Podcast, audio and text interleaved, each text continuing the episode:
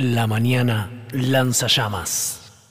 Eh, y Bueno. hablando de, hablando de pa- otros países y demás, ¿nunca se te, se te ocurrió de repente largar todo y a la mierda de viaje? Buah. Es, un pensamiento recurrente. Todos los días. Sí, todo. Yo cada vez que tengo un quilombo en el laburo es eso y es, es, es subirme a la máquina del tiempo de Dark y volver al 2003 cuando estaba entrando a la facultad No, día y decirme, no hagas esto. Cuando tengo quilombo, no, me, me gusta resolverlos. Eh, irme, me, me gustaría irme despojado de, de quilombos. Despojado de quilombos. En realidad, si te vas, te podés despojar. En el gesto de irte, te despojas de los quilombos, Claro, no importa sí, más nada. sí. Bueno, tenemos acá una persona que hizo un poco eso. Sí, que dijo, me voy a la mierda y se fue a la mierda. ¿sí? Bueno, le no- damos la bienvenida. Aquí están nuestros estudios. Ando Biscot, Anto Biscotti. Acercate un poquito al micrófono. Viste que la gente cuando viene habla tiene- toda, tiene de, miedo. habla toda de lejos al micrófono.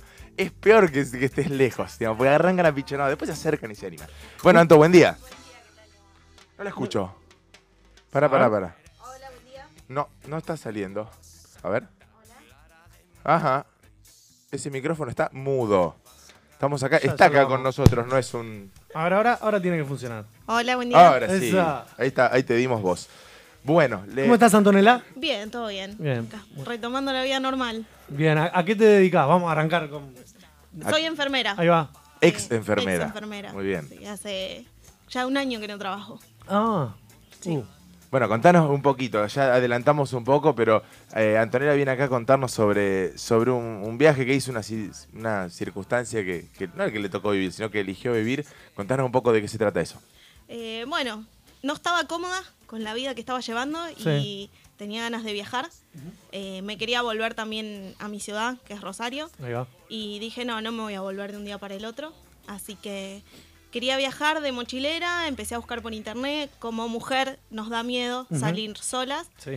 Y encontré un grupo, American Bus, eh, que junta gente para viajar eh, por diferentes destinos y justo encontré todo lo que es Latinoamérica. Wow. 200 días de viaje, 200 días de viaje. sí.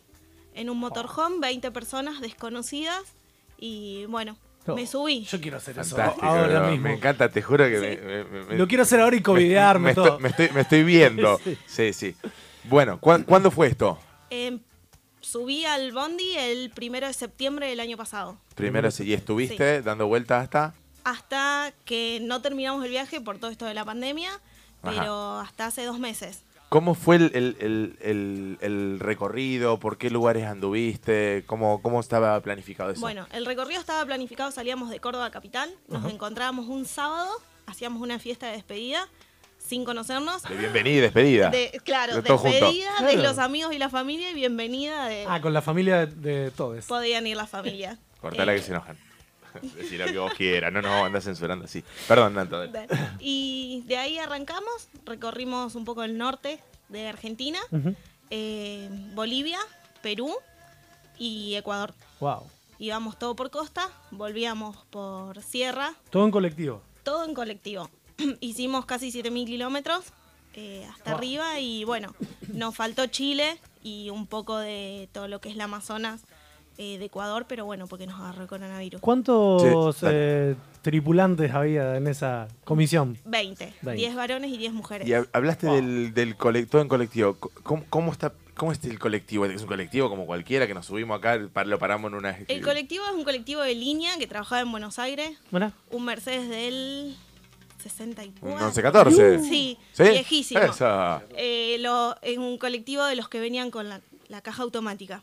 Te lo digo porque aprendimos porque se rompió tantas veces la caja que... Mira, Claro. Eh, pero está todo preparado, tiene un, apenas entras tiene un living, una puerta, o- ocho camas, cuchetas para mujeres, porque son Tipo un colectivo de gira. Claro.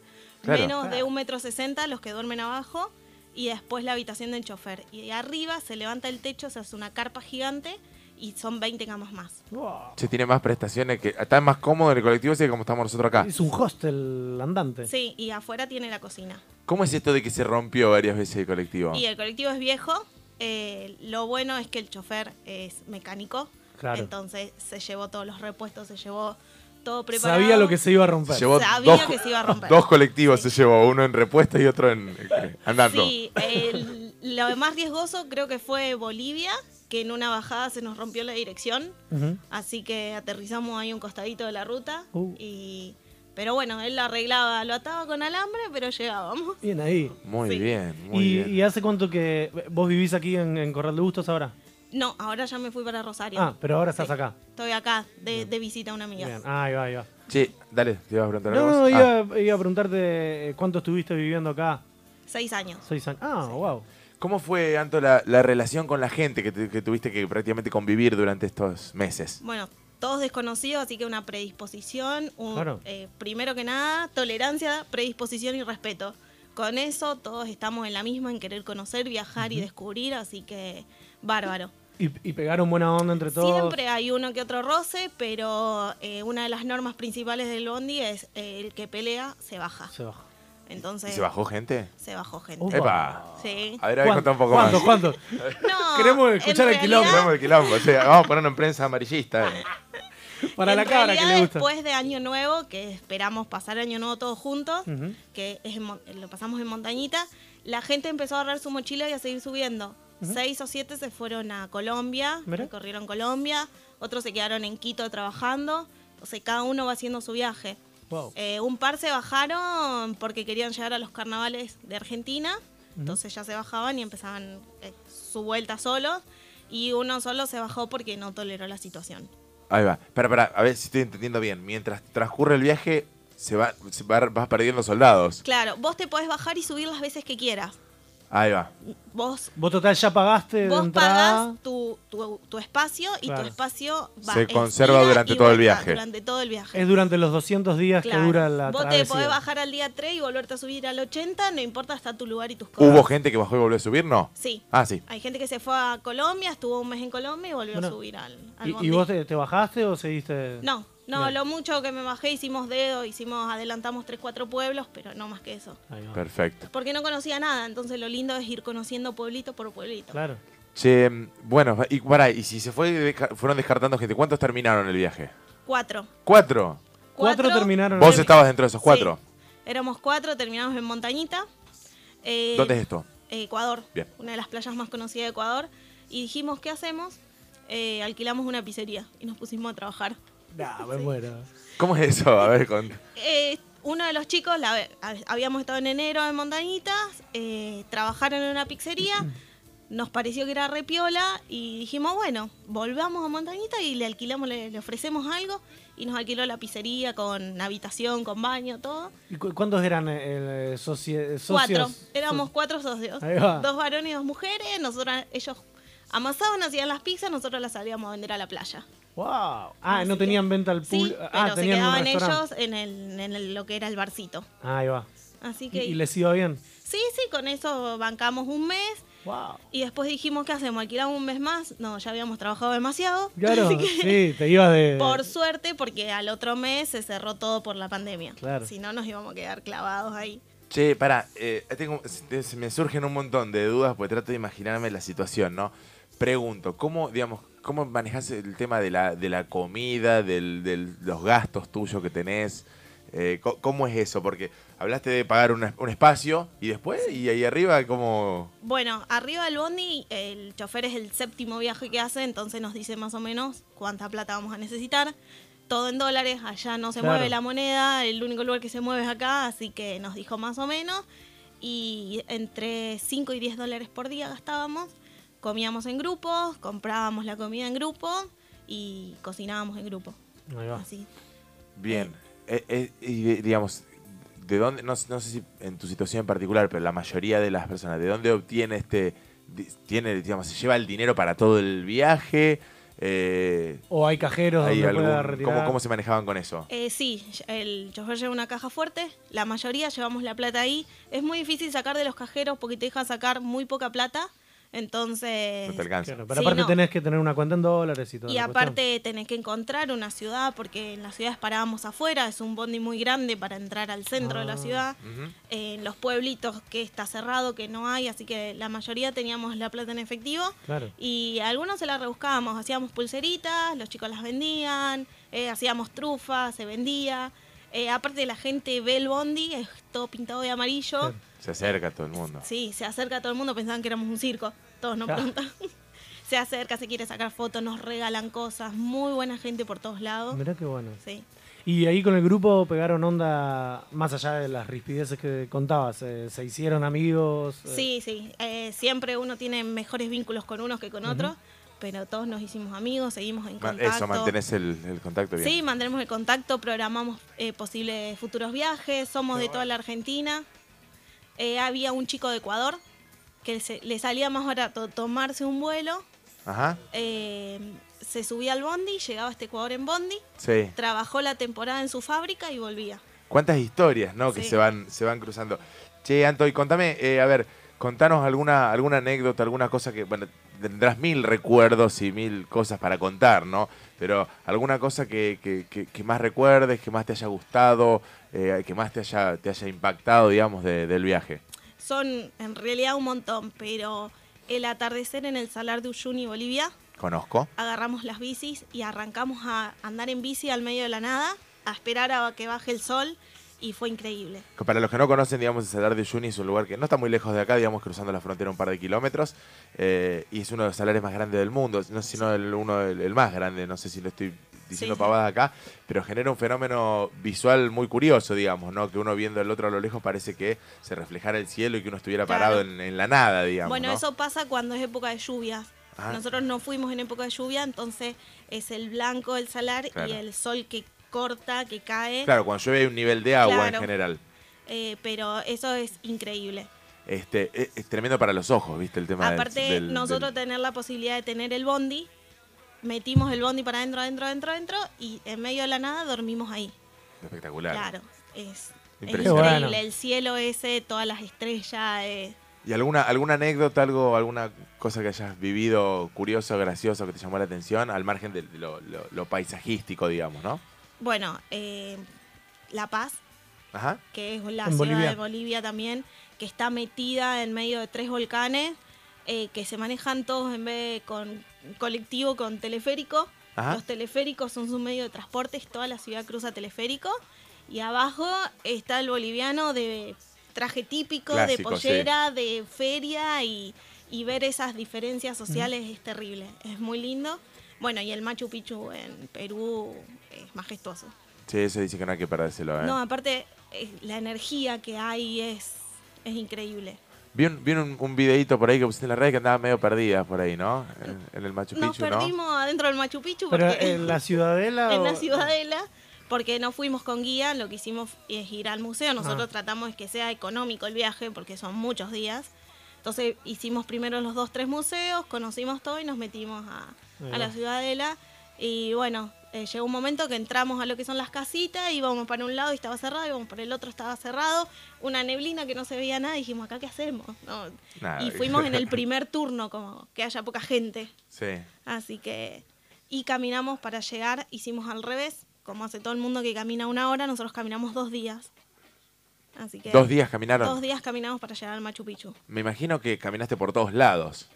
Mucho. ¿Caminata, solo caminata para recorrer todo? Pero dos días, eh, ¿cómo? O sea, Salimos de Ollantaytambo, agarramos la mochila y empezamos a caminar por las vías del tren, de un lado del arroyo, del otro la vía del tren.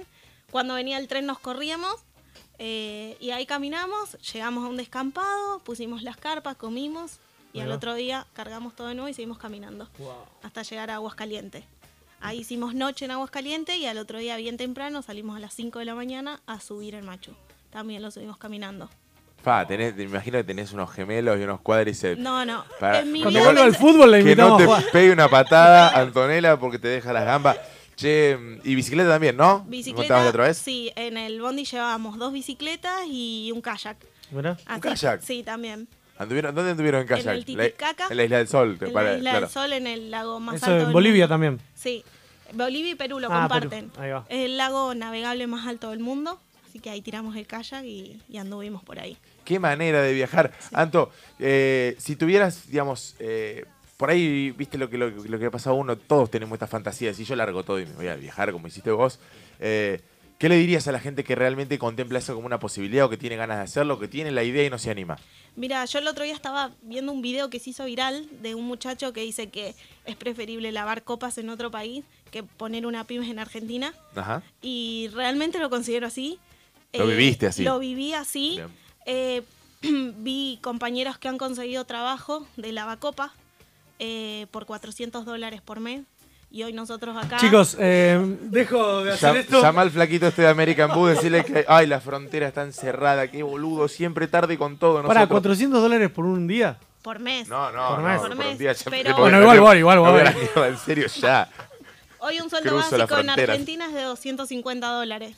Claro. Entonces, si vos te pones a pensar, nosotros llegamos a gastar 3 dólares por día en comida. Nada.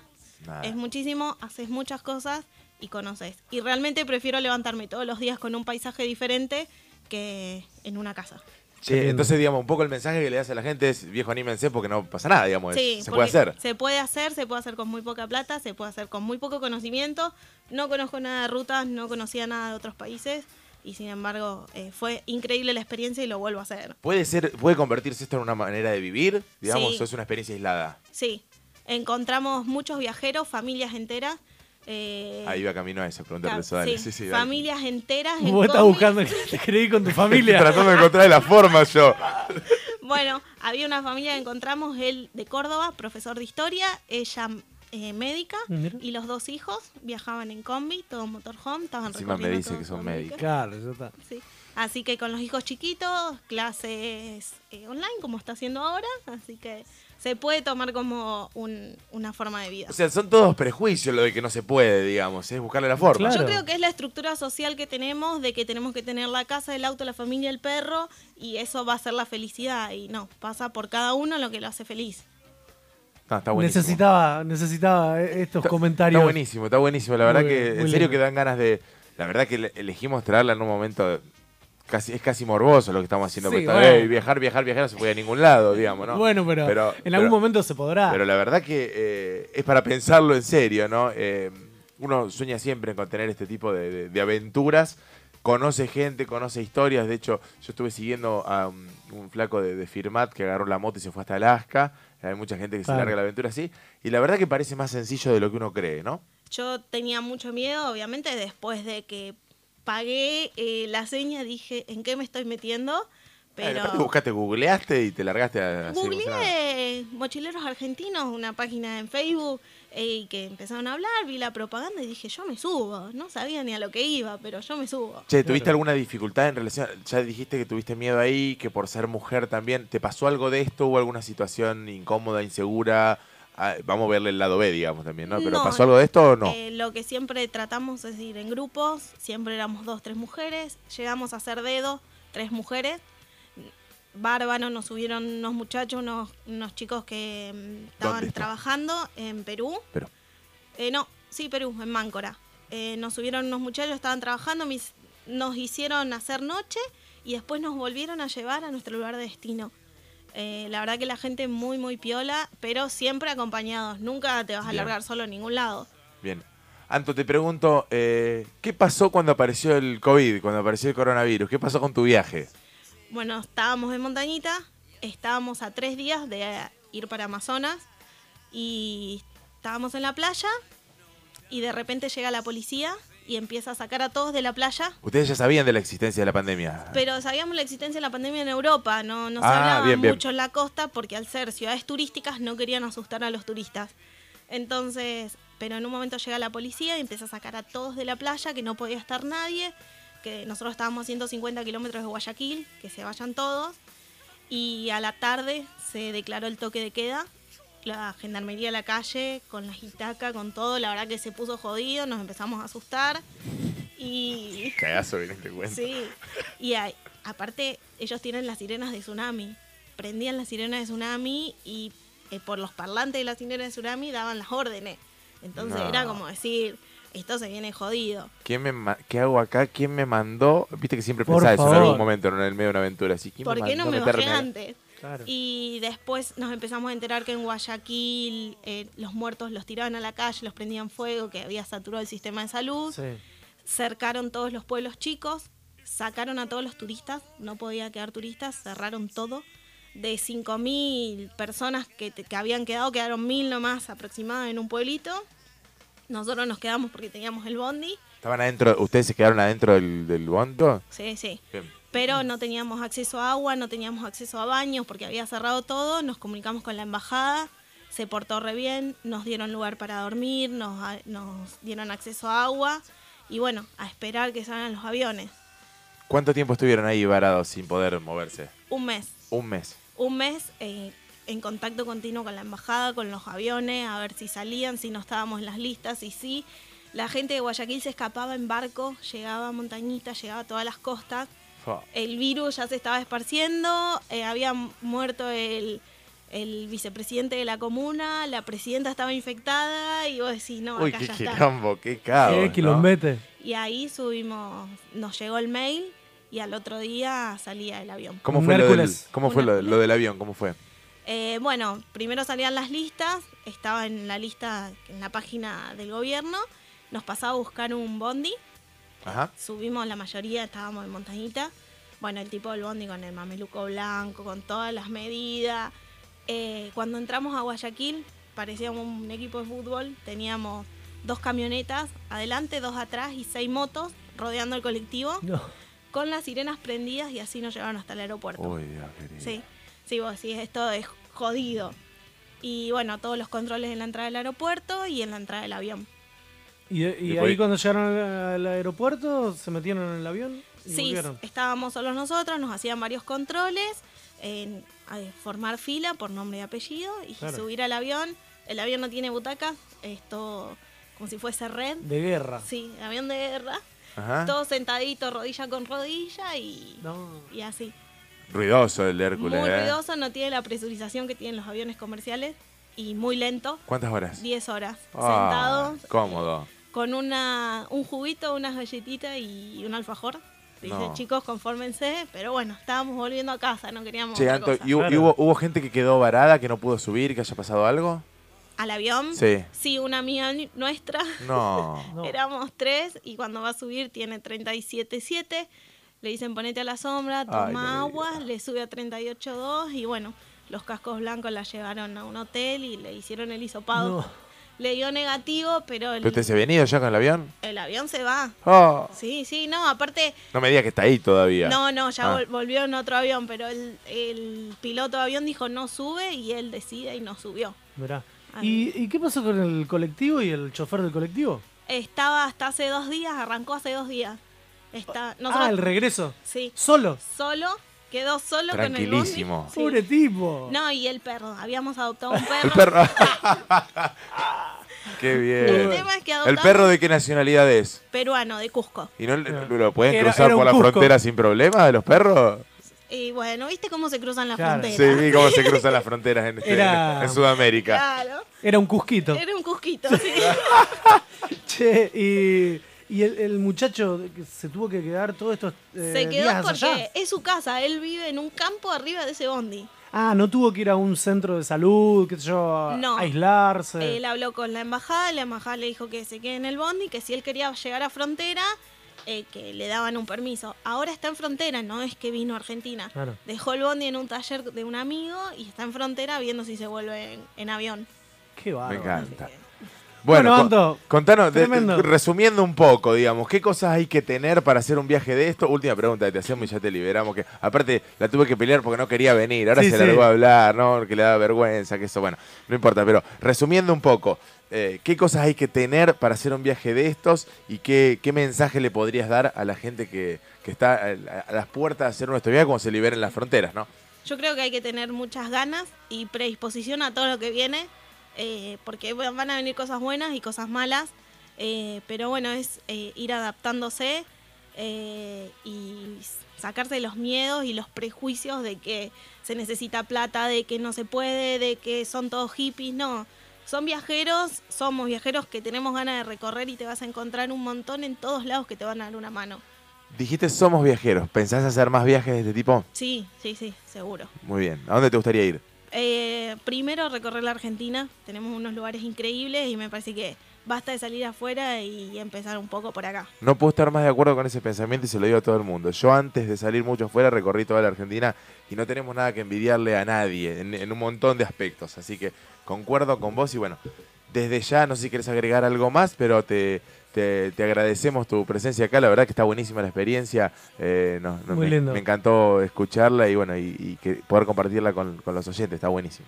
Bueno, gracias. Sí, es verdad, no quería venir, pero no fue tan malo como pensaba. No, no fue nada, pero no me digas que no la pasaste bien. No, no fue tan malo. Bueno, después te, te podés eh, conectar a, a la radio y seguir escuchándonos. Y bueno, te agradecemos eh, por este tiempo que nos has dado y bueno, a seguir la vida.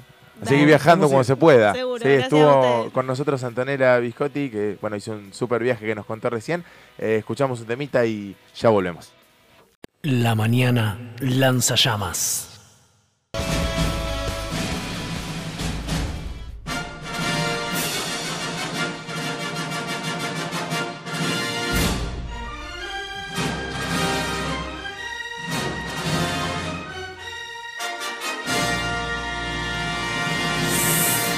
Una de las secciones más esperadas de la mañana lanza llamas. Cine en llamas. Cine en llamas. ¿Sí? Bueno, Así vamos. dijimos que se Una- llamaba. Una de las secciones fijas casi dentro de este programa. No, no, casi no, fijas de Fija. este programa, porque siempre hay un, un segmento de recomendaciones de cine. Eh, y bueno, hoy vamos a hablar de una temática eh, que, que es, es vigente porque hace poco tuvimos una fecha relacionada al tema, que vamos a hablar de películas relacionadas a, li- a la diversidad sexual.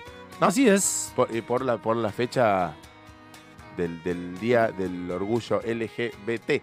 Y se le agrega también la I y Ah, la Q. Exactamente. ¿Eh? ¿Cómo, cómo sería eso? No sé bien. eh, la sigla se va haciendo más complicada, ¿sí?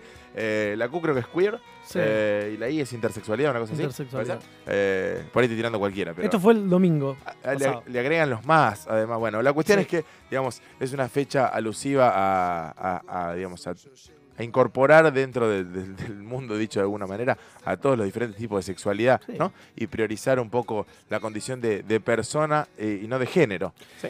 Incluir eh, a, a todo ser que habita en esta sociedad y eh, independientemente de sus sentimientos, ¿no? De sus De su- de su gusto, su sexualidad. Exacto, sí, esto, la verdad que es una temática en la que en los últimos años se avanzó muchísimo y, y- y está bárbaro que, que así sea, porque bueno, de las películas que vamos a hablar, eh, ponen en evidencia un poco situaciones donde no estaba avanzado el tema y situaciones que han sucedido eh, a lo largo de la historia y de- del mundo eh, con, con problemáticas vinculadas a la diversidad de género, a la identidad de género.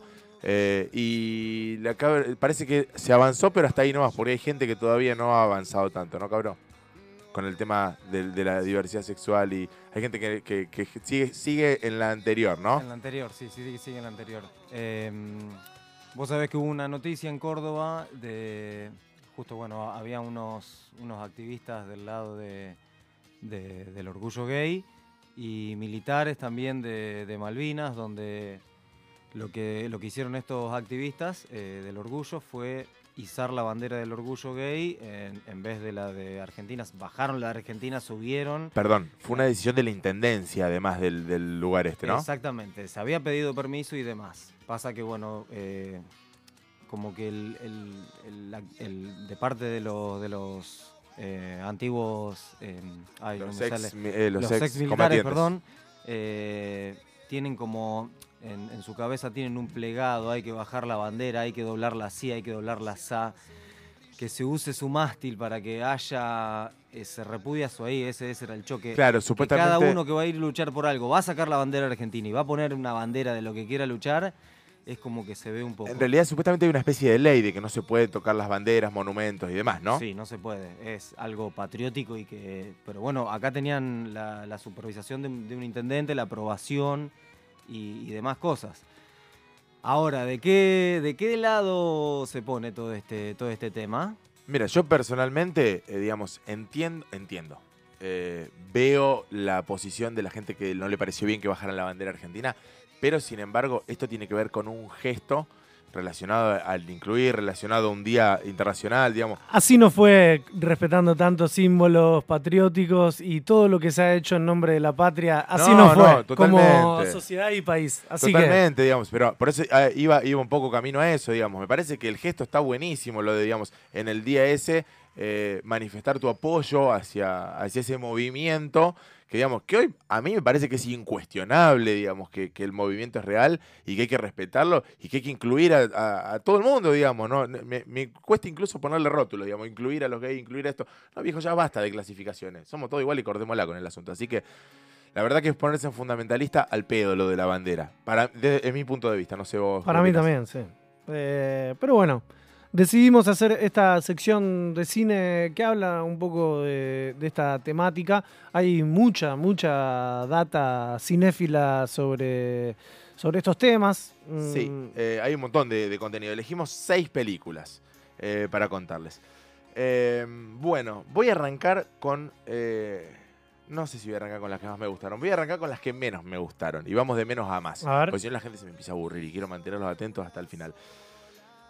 Es, es difícil igual, pues son todas buenas. A mí personalmente la que menos me gustó, y acá lo voy a incluir a Celo, que, la- que me dijo que la vio, es XXI.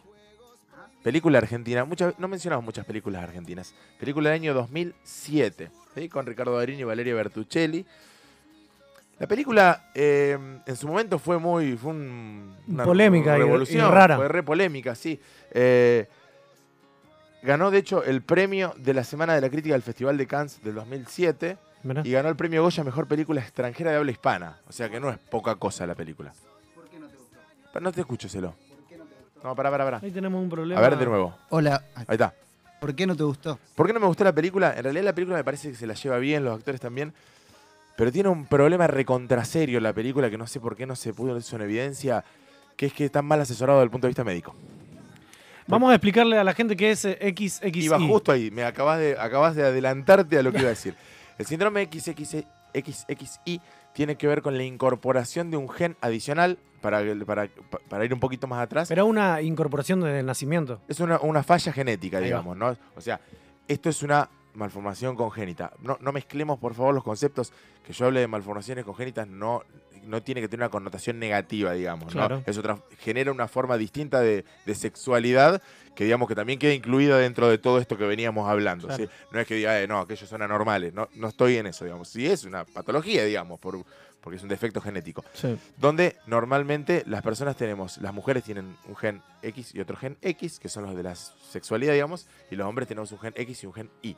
De la combinación de esos genes tenemos hijos varones o hijos mujeres. En este caso, en este caso es XXY, hay un gen adicional, ¿sí? No te escucho otra vez, Celo. Peter, eh, ayúdame un poquito acá. A ver. Hola, hola, hola, hola, hola. Hola, ahí está. Ahora sí, dale. ¿Eso es lo que se llama hermafrodita? Ahí vamos. Eh, está muy buena la pregunta. Esto es un síndrome que se llama síndrome de Klinefelter, ¿sí? Es una forma de hermafroditismo. El tema es que el hermafroditismo absoluto con... ¿Me fui yo? Ah, eh, la, el hermafroditismo absoluto con ambigüedad de los, de los órganos eh, sexuales, digamos, ambigüedad genital, no existe, digamos. Esto es lo que plantea mal la película. Primero que el síndrome de Klinefelter tiene un fenotipo masculino, no son gente, no son mujeres eh, físicamente, son hombres. Claro. La película la plantea como una mujer. Sí, es Claro, verdad. ¿sí? Al revés. Con lo cual es al revés, digamos. Si bien toma hormonas y demás, son personas que son hombres en general. Y se- muchas veces se lo diagnostica tardíamente por las- los problemas de fertilidad. ¿sí? Tienen algunos rasgos, ya lo vamos a ver con otra película que menciona, algunos rasgos medio femeninos, pero son hombres. Y además la película plantea en una escena esto de que se, supuestamente le- se le ven los genitales y que tiene ambas cosas, dicen en la película. Y no es así. Sí, sí. Lo que sí pueden tener las formas de intersexualidad, que es lo que se dice, es gónadas, gónadas me refiero a varios testículos, eh, mezcladas con tejido de los dos, pero no el genital externo, digamos. No es ¿no? que tenés vagina y pene. No tener una cosa al lado de la otra. Claro. ¿sí? Sí puedes tener una cosa medio como intermedia, dicho de alguna Ajá, manera. ¿sí? ajá. Una mujer con una hipertrofia del clítoris que sea medio... eh, Pero no, digamos, no tenés una... una la- tiene las dos cosas, dice la película. Y eso es raro, digamos. por eso no, claro. no- sí, así que eso para mí bajó muchos puntos en la película. Pe- Lo, lo que sí le doy, le doy a favor es que la película eh, prendió una mecha, digamos, de una temática que no estaba del todo tratada, por lo menos a nivel del cine nacional, ¿no? Eh, ahí tenés el problemita, no sé qué pasa ahí. Es, es esa perillita, porque el cable no hace nada. ¿Ahí se lo estás? Sí, sí. Intermitentemente, a ver si un... ah, ahí estás. Hola, hola, Raro estás, pero estás. Sí. Eh, no sé vos qué opinás. A mí me gustó eh, desde el punto de vista del- de la problemática, digamos, que me parece que plantea la realidad de lo que pasa en, en una sociedad, digamos. Como hablábamos Sí. antes del estar a favor. se me- ahí está. De los que están a favor, de los que subieron una bandera y los que no, digamos. Y, y bueno, son un poco las estructuras de, de cada uno y hay- gente más abierta y hay gente más estructurada. y bueno, y en la película está bueno lo que plantea. En un lado tenés una familia con un hijo, una persona, que- con un hijo hermafrodita, en donde los padres tienen miedo de- del qué dirán. Tal es así que es un secreto esto. Es un secreto, están escondidos. O sea, ellos vivían en Buenos Aires y se fueron a esconder a la. Patagonia o al sur, digamos. Uh, sí, o un lado. A Uruguay, en Uruguay están. En Uruguay. Ah, En Uruguay Ah, están. Yo te iba a decir Sí. algo Ah, en la costa. No, en Uruguay acordaba. En Uruguay. no importa, como lugares. Bueno, se fueron a esconder, digamos, del, del miedo de lo que diga la gente y de lo que iba a sufrir su, Sí, su y la, hijo o la- hija. la película un poco va hacia la cirugía de, de- Claro. de cambio de sexo, una cosa Sí, así, sí. como para resolver este problema. Era un digamos, problema, ¿no? digamos. Entonces está bueno porque eso seguramente pasa, digamos, y, y, o- ojalá que los padres que les toque eh, transitar esta situación no tengan ese miedo, digamos, y que se puedan romper estos miedos. Y también del otro lado hay otra familia donde está una, eh, una amiga de los, de, de los padres de esta chica o chico, eh, y el marido de esta señora es, es médico, y es el médico que, que posiblemente la opere, digamos. Donde este médico tiene un pensamiento muy cerrado y estructurado, digamos. Es como que es bastante homofóbico y... Casi facho, diría, Sí, ¿no? Vamos era- a decir las cosas como son, digamos, ¿no? Sí. Entonces plantea el otro lado de- de- del otro lado del pensamiento, digamos, donde iba a operar y estaba convencido que había que operar a, a esta persona, digamos, y había que solucionarle el problema. digamos. Claro. Y en todo esto, eh, hay, esta familia tiene un hijo que es de más o menos de la edad. No, no cuente la película entera, no cuente la película Bueno. entera. Ah, pero está bien, está bien, está bien, está bien lo Bueno, pero está bueno porque, bueno, y el chico termina siendo, el, el hijo del médico súper estructurado y homofóbico, termina siendo, enamorándose de, de la, de- de la otra, de la chica, digamos. Sí, sí, en realidad está planteada como mujer, así que vamos a decir que es Claro. mujer, digamos. Y en- es como que también es- se plantea que es, es homosexual el chico. Y el- bueno, y Claro. ahí está, del otro lado tenés a una familia súper estructurada que, que no acepta, no aceptaría a su hijo eh, homosexual, digamos. Totalmente. Entonces es como que plantea bien los problemas eh, de- del pensamiento de la sociedad, digamos. Los miedos por un lado y, la- y el pensamiento estructurado por el otro, digamos. Que Son cosas a resolver, digamos. Pero sí no me gustó eh, la- cómo se cuenta la película. Me parece que la película podría haberse contado de otra forma. Sí, se puede, el- la temática está buenísima, está bien que plantee la problemática, pero como que no le sacaron el jugo de la manera adecuada, esa es un poco Claro, la sensación. Bueno, ¿cuántas llamitas Tres, le damos yo le a pongo esta? tres. Sí, tres está Tres, bien. tres, está Tres bien. está Esto me remonta a otra película que trata el mismo síndrome, pero lo trata de una manera impecable, que es, eh, va llegando gente, eh, La chica danesa. De danesa. Ahí va. Ah, perdón, XX sí la pueden ver en Netflix. Eh, la chica danesa es una película de 2015 que es espectacular. Eh, película protagonizada por Eddie Redmayne. Eddie Redmayne es el que hizo eh, la teoría de Theory of Everything que hizo de Stephen Hawking. Eh, es el que hizo este spin-off de, de las historias de Harry Potter, Animales Fantásticos y, no me- no- y dónde encontrarlos, creo que se llama una cosa así. Eh, la película cuenta una historia verídica, una historia verídica de un personaje que se llama Einar Wegner, que después se terminó llamando Lily Elbe. Eh, es, un, es en la década del 1920 en, en Dinamarca, ¿no? en Copenhague.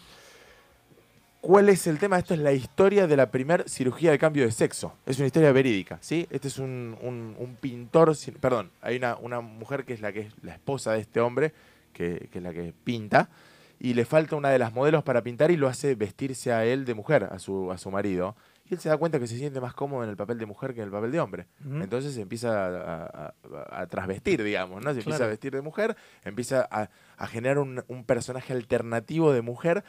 Se cree que esta persona tenía un síndrome de Klinefelter también, pero acá está bien planteado porque es hombre, ¿sí? Claro. Eh, con algunos rasgos, digamos. De hecho, Eddie Redmayne está muy bien elegido para eso porque, eh, digamos, es, eh, tiene algunos rasgos así. Y, y bueno, y esto desemboca en la primera cirugía de cambio de sexo. Eh, esto no está en la película, cuenta un poco la historia de lo que pasó después. Eh, la- la- las cirugías continuaron y, y bueno, y fue todo muy fatídico, digamos, en la historia. De hecho, murió este personaje. Eh, ya les digo, esto no es spoiler porque estás por fuera de la película. porque de hecho se practicó, se intentó practicar una cirugía de trasplante de útero Ah. para que pudiera tener hijos. Una cosa muy... Era muy hoy- hoy- complejo para esa época. no, no, y no existe, digamos, eso hoy, digamos, no Claro, existe. claro. Digamos, la infección y todo se terminó muriendo, eh, pero la, la película está espectacular. Eddie Redmayne es una bestia, es increíble la película, véanla. ¿Cuántas le damos? No, por lo menos cuatro, Bueno, por lo menos cuatro. Eh, sí, realmente es cuatro llamitas. Eh, no sé si tengo mucho más para decir de esta película. Vamos a otra. Eh, me voy. Vamos, vamos para, para el lado de Milk. Eh, la historia de Harvey Milk, otra historia verídica. Por- Voy a través de las historias verídicas ahora. Ahí va. Eh, Diputado. Sí, eh, activista, eh, que sido diputado. diputado, el, uno, el, el primer, digamos, político gay estadounidense. La película cuenta un poco la historia de él, dirigida por Gus Van Sant, que es un fenómeno, y protagonizada por John Penn, que, ni que ¿qué decir de John Penn que por esta película eh, ganó el Oscar a Mejor Actor, Sí. la película ganó Mejor Guión Original y ganó eh, el premio BAFTA también a Mejor Guión Original, que es el, el premio británico. Eh, hay varios actores que están muy bien en esta película. Jane Franco es uno de ellos, que es- hace la primer pareja que tiene Harvey Milk. Y bueno, Emil Hirsch también. Está Diego Luna, que hace del- del- de otra pareja que tuvo. Y la película cuenta un poco, es, es un poco más violenta, ¿sí? la película, en el sentido de que hay enfrentamientos con la policía, hay un, un despelote grande, pero bueno, eh, empuja un poco la, la cosa y genera el- todo el movimiento gay y termina llegando al- al- a lugares políticos, Claro. digamos, ¿no? Así que muy buena. eh, no quiero contar mucho, pero Harvey Milk falleció, digamos, ¿no? Claro. Eh, así, hay un documental también de esto que salió hace un par de años que no lo vi, la verdad, pero me, está armado con imágenes reales que cuenta otra vez la historia de, de este personaje muy interesante. ¿Cuántas llamas? Digan ustedes. A mí, me, a mí me gustó tres o cuatro seguro. Bueno, tres y Vamos medio. a ponerle cuatro por la actuación de Sean Penn, que es Sí, tres, para la película, una más para John Penn. Que Sí. tiene varias nominaciones también. De hecho, hay, bueno, millones de papeles que ha hecho al tope, tope de gama. Pero un- uno- una actuación que me encantó fue Yo Soy Sam. Sí, Que gran al final no, película. no le dieron ahí el Oscar No. y, y la rompió. La Sí. rompió. John Penn tiene, tiene, es un mega Dos, actor. dos Oscar creo que ganó como mejor actor. Sí, es un, no, la verdad que no conozco con detalle eso, pero es un mega actor. Pudo haber ganado 10 por mí, Sí. porque es una. Se una me bestia. fue ahora la película, con la, la otra, ¿no? Milk y no me acuerdo la otra. Si alguno de los oyentes la sabe, nos puede, nos puede proveer Uy. información. ¿Qué pasó? Alguien me pegó con el micrófono en la nariz. Eh, bueno, voy a, voy a parar a otra que a mí me encantó, me voló la cabeza esta película, se llama Nymphomaniac. Ah, Eh, Diario de una ninfómana, creo. No, eh, esa es otra. Eh, eh, Nymphomaniac se llama la película. La película es de 2013, está en dos volúmenes. Película de Lars von Trier, otro director polémico, recontrapolémico, con un montón de actuaciones, pero raras, ¿no? Charlotte Gainsbourg, eh, está Stellan Skarsgård, que es conocido también, es un sueco que hizo un montón de películas, está Shia LaBeouf, que fue el, del loco de Transformers, ¿sí? de la, de la, de- que hizo las primeras, Christian Slater, Uma Thurman y Willem Dafoe. Son- hay unos actores bárbaros Un elenco. para una película que no tiene nada que ver con ellos, porque es una película que directamente fue categorizada como triple X. Sí, sí, porque es muy fuerte. Es la explícita película. la película, Sí, digamos, sí. hay escenas de sexo explícito en la O sea, película. estaba más para pasar en un canal No, codificado. no, no, es que, es que lo es, tal, tal es así que hubo un problema que, por ejemplo, en, eh, fue censurada en un montón de lugares y hoy es muy difícil encontrar la versión En- original. No estuvo en Netflix. sí, sí, pero están, cortadas todas Sí, las sí. escenas, digamos, porque Claro. es tremenda la película.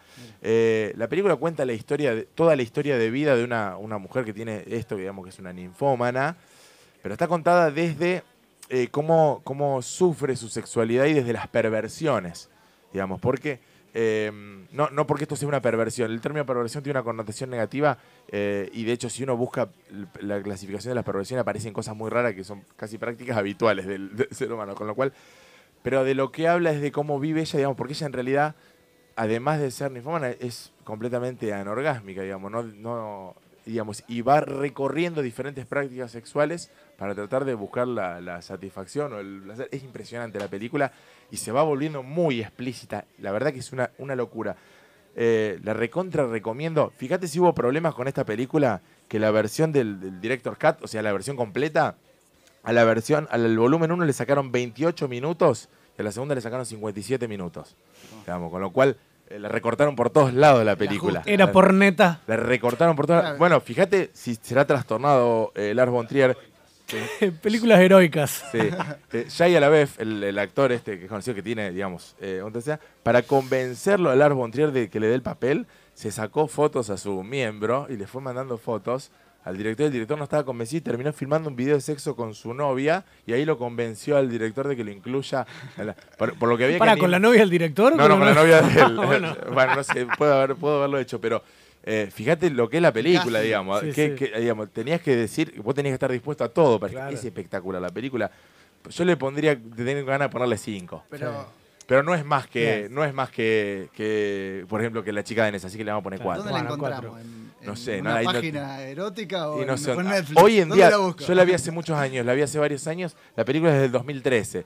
La debo haber visto en el 2014, 2015. Eh, ahora no te sé decir, te la puedo buscar y te contesto para el siguiente programa, pero está difícil conseguir la versión completa y es, es importante verla completa. En X video no está, si te estás fijando. ¿Cómo, cómo seguimos? Me agarró poniendo de Me quedan dos que las vamos a poner un poquitito juntas para agilizar un poco el asunto, porque si no se hace muy largo el segmento de cine. De aquí hasta la una de la tarde tenemos un programón, música en vivo, entrevistas eh, a dos personas, que ya- hay una aquí en nuestros Sí. estudios. Nos vienen a contar qué traen para la semana que viene. Se viene una no- Ah. notición para Kosovo Radio. Novedad. Notición. Atentos todos los oyentes porque se viene un notición. Bueno, vamos las últimas dos así en, en un manotazo. Una, Secreto en la Montaña. Película que la usamos para cargarnos entre todos en su momento. Sí, no digamos que no. Dale. La corté cuando, cuando vi que se besaron ahí. dije, ¿Ves que ves? Esta, esta- no esta me- gente. Perdón, perdón, pero me generó eso. pe- Pero- espe- esperaba otra cosa. Pero es ¿qué que te- eso buscaba. qué te generó? La ¿Qué te película generó? en el año que salió, que fue el 2005, buscaba esto, generar incomodidad. Digamos, y vos la sacaste cuando estaba pasando lo que tenía que pasar. Y, pero vos, yo voy de viaje con mis amigos, en vez de usar caballo, usamos moto y digo, podríamos haber hecho otra cosa, no sé, mira el paisaje que tenemos, no sé. Bueno, no sé, ¿por qué? No digo, ¿Qué, qué tipo Ay, qué estructurado este muchacho. Bueno, es una grieta. No sé, vos sacaste una película, te digo lo que lo- la, la barbaridad que hiciste, que sacaste una película que ganó Oscar a Mejor Director, Mejor Música Original, Mejor Guión Adaptado, cuatro premios BAFTA y cuatro Globos de Oro. O sea, o sea que tus criterios cinematográficos los vamos a dejar en Bueno, stand-by, cabrón. A mí una vez, Dale. eh, yo me acuerdo que ustedes se fueron, Gaby y Franco se fueron a andar en moto y los cargamos que iban a hacer como a, una montaña. se Sí, sí, y eso no hace tanto. No. fíjate que se sigue tomando en joda. Pero bueno, e- es, es interesante eh, poder evolucionar eh, a raíz de esos chistes. Hoy en día yo la volví a ver esta película y la volvés a ver y la digamos di- disfrutás otras cosas de la película que en aquel momento generaba esto, Sí. esta incomodidad y uno como que le resultaba raro. Es más, la película tiene una particularidad que es que en un canal italiano eh, censuraron las tre- tres escenas de sexo homosexual y no censuraron las escenas de sexo heterosexual que son mucho más explícitas que la de sexo Claro. homosexual, digamos. Entonces, raro, digamos, hoy raro, en aquel momento nos pareció, por ahí- a alguien le pareció pertinente. La película es dirigida por Ang Lee, que es un super director. Eh, Heath Ledger ya fallecido. eh, Ah, el Guasón. El, Guasón de Batman, sí. en- Un guasón. Un actorazo. eh, y, sí, Jake Gyllenhaal, Anna Faris, Anne Hathaway y Michelle Williams.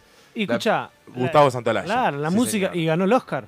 Totalmente, sí, sí, ganó Santaolalla la, eh, mejor. La película está buenísima, no dijimos nada, pero es la historia de dos cowboys americanos, para el que no le gusta que yo diga americanos, re americanos, son porque hablan medio raro y tienen todo el fenotipo, eh, pero que, que van a trabajar cuidando unas ovejas y se enamoran. Como pasión de gavilanes, pero Claro, norteamericano. exacto. Los, dos som- machotes. los sombreritos son parecidos. Eh, y se enamoran y en paralelo tienen, forman familia y demás. La película está realmente muy, muy buena. ¿Tres o cuatro? Cuatro. Sí, Con cuatro. todos estos premios le tenemos, que poner- le tenemos que poner Cuatro. cuatro llamitas. Y la última, Filadelfia. Eh, Filadelfia. ya nos fuimos para atrás, es la más vieja de todas. Sí, 93. Creo que esta es re 92. spoileable, ¿ves? Esta ya entra Sí, de- esta ya entra en la. Esta vamos Bueno, a contarla igual, completa. i- Igual no la podemos spoilear por las dudas. porque no me la acuerdo tanto.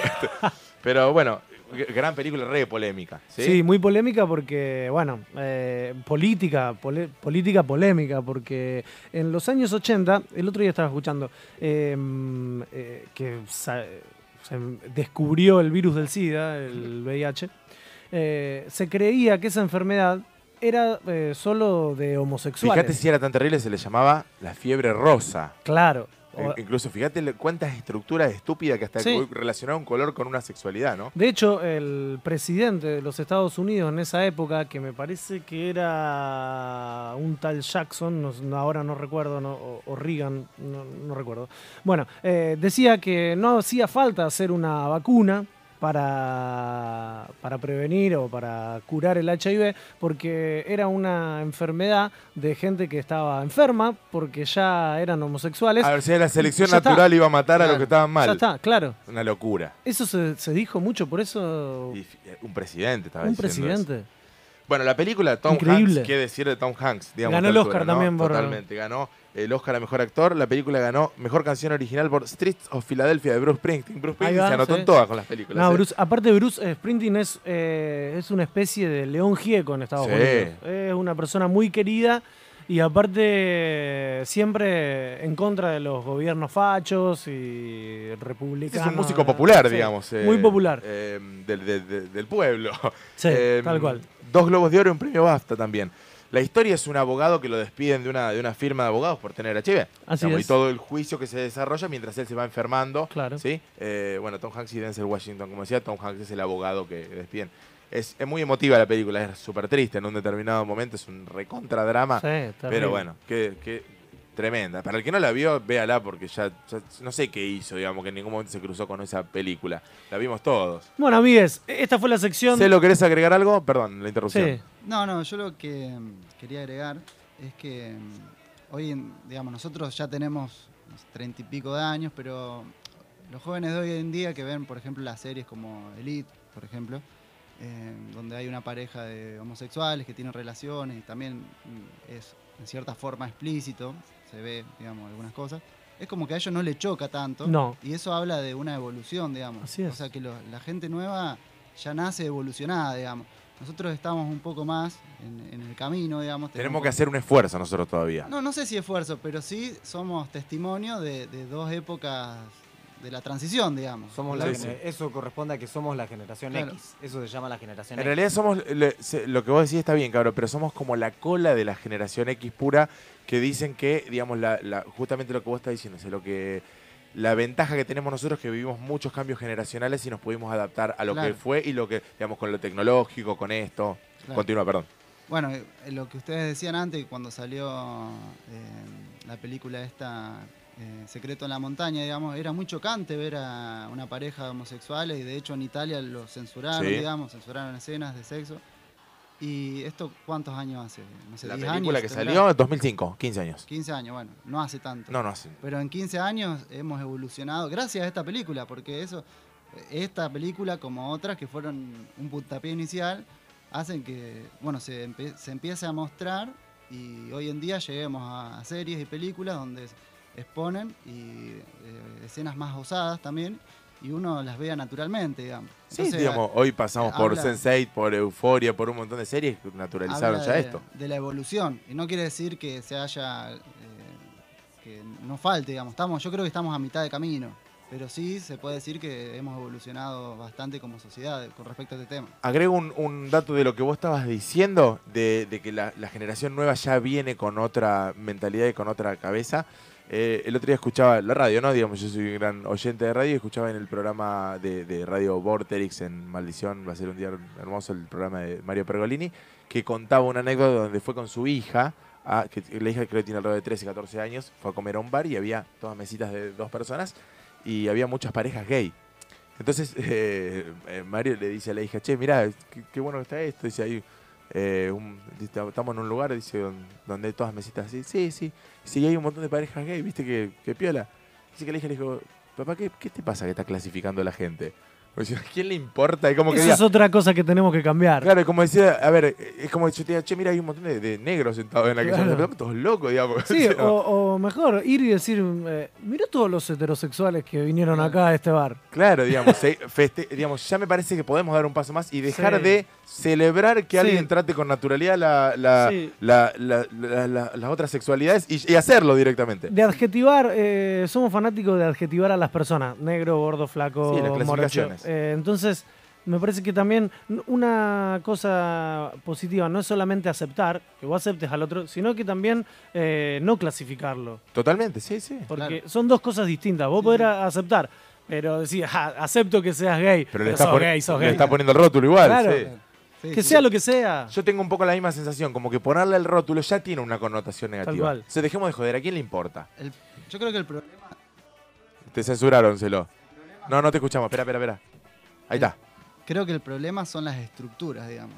Eh, nosotros nos formamos en instituciones eh, donde hay eh, mucha estructura y bueno, y así son nuestros pensamientos y nuestra forma de percibir la realidad, digamos. Eh, creo que la clave está en eso, digamos. en- en- por eso los, los adolescentes hoy en día están mucho más relajados y tienen la cabeza mucho más abierta a aceptar las realidades que va- vayan surgiendo. Por suerte esas estructuras se pueden derribar. Claro.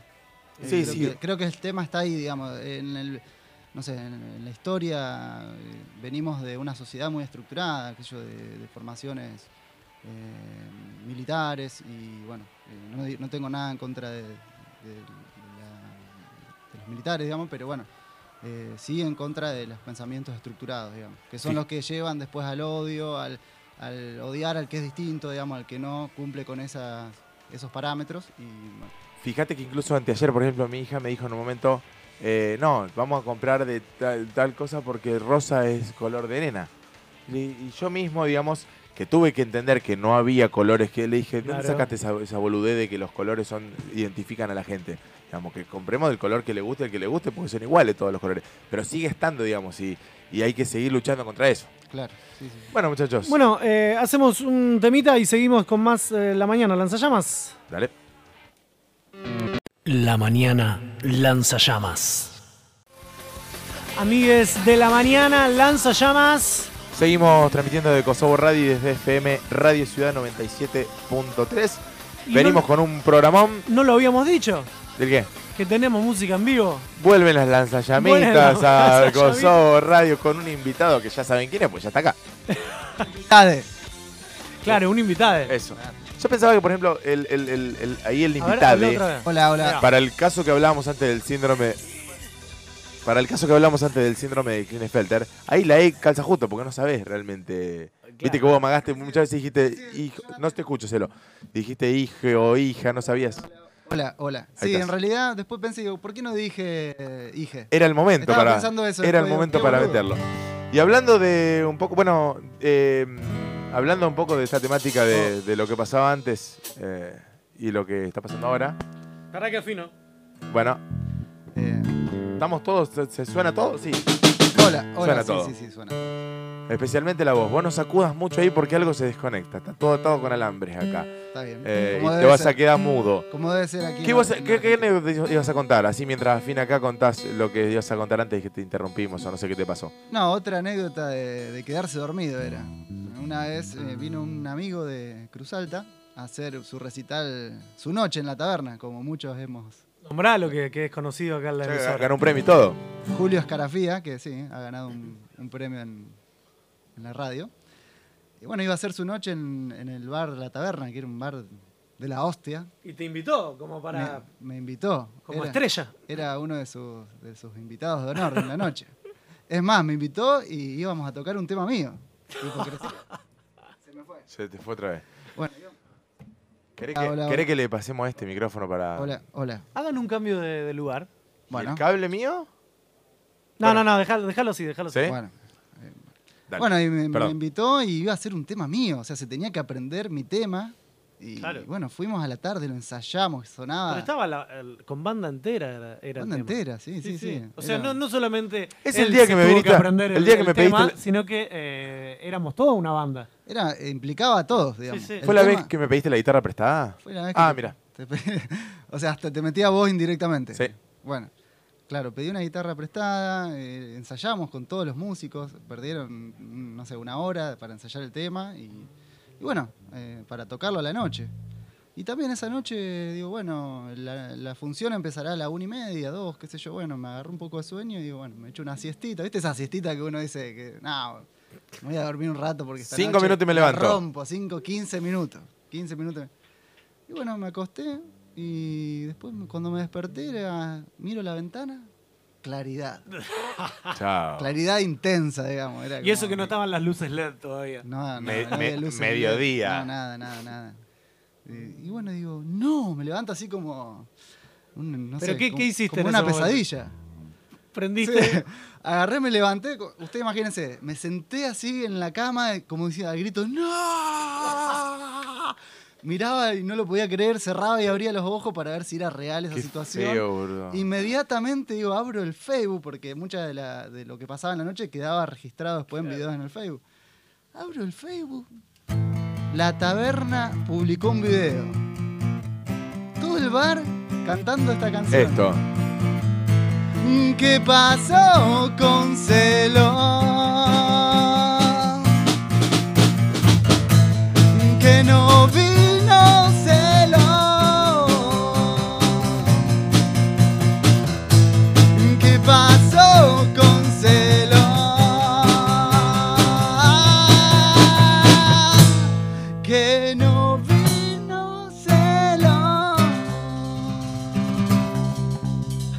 bar cantando esa canción en honor a mí. O sea, En deshonor sería. Deshonor, deshonor a mí. Dios santo, señor. Por Dios. Bueno. Y, bueno. Yo me acuerdo que yo me desperté ese día y también lo, lo que hacemos siempre, agarrar el celular, las primeras cosas que hacemos antes de despertar, y me encontré con ese video y digo, este estúpido se durmió otra vez, otra vez se durmió. Este, y bueno, así, así- así había sido. Bueno, Bueno. Vamos. Antes,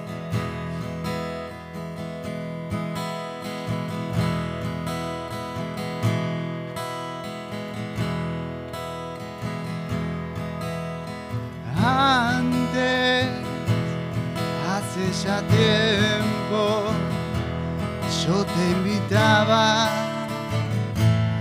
cazar un ciervo. Después te acompañaba a buscar yuyos para tu cama. Antes, en una emboscada, yo te protegía y perdí un ojo por una daga. Después vos me invitabas a ver la luna, la misma luna en tu Antes,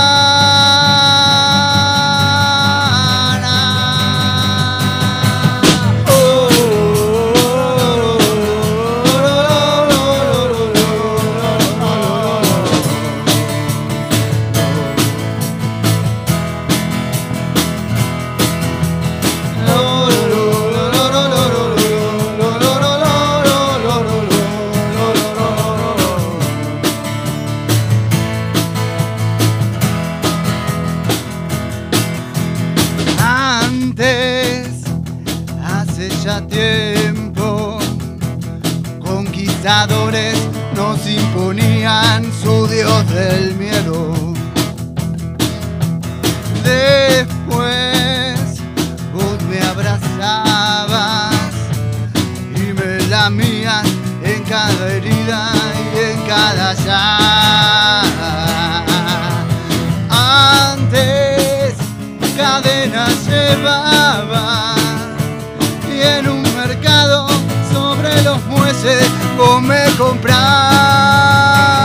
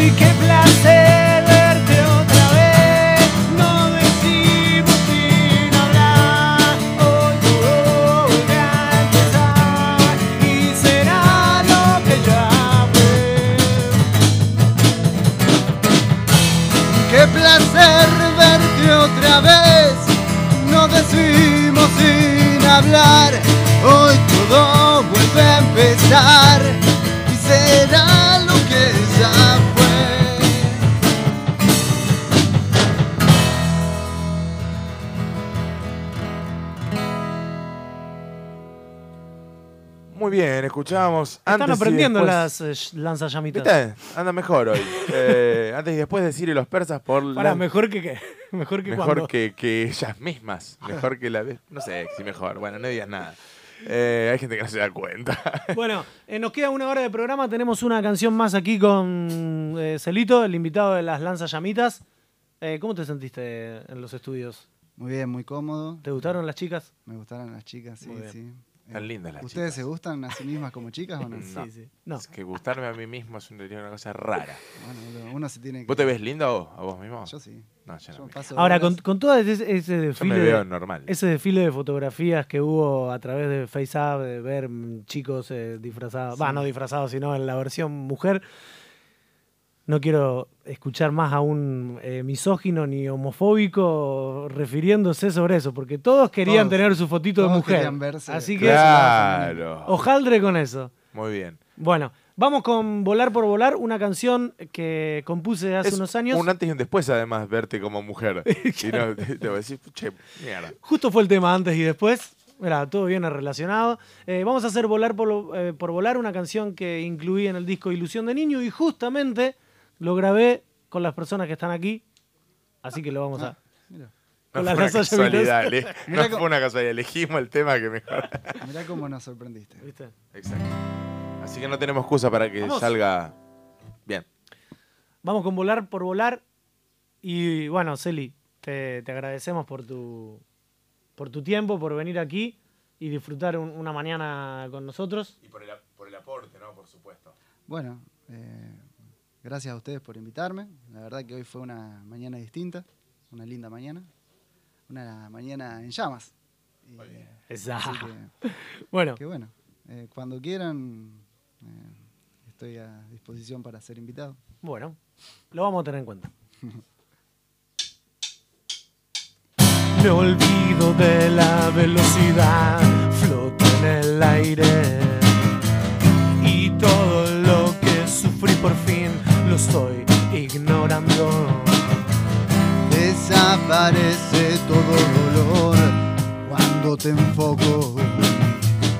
No necesito echar raíz. Quiero salir de mí.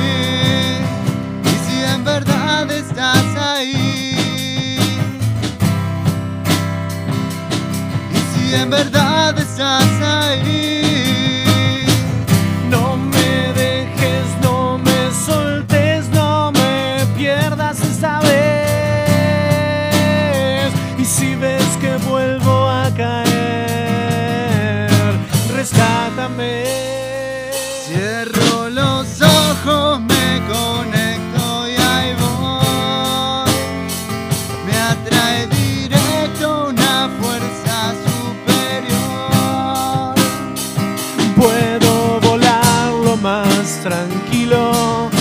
Porque sé que cuando lo sabrá vas a estar ahí. Y estás ahí.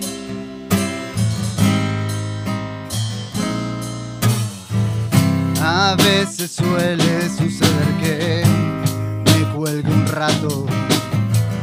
Y no te asustes, mírame bien. Estoy intacto. Y aunque nunca tenga la razón,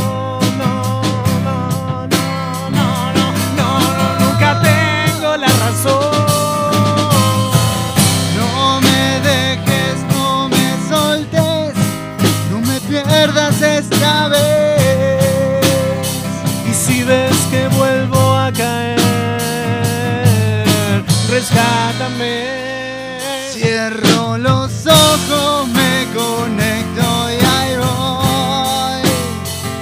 Me atrae directo una fuerza superior.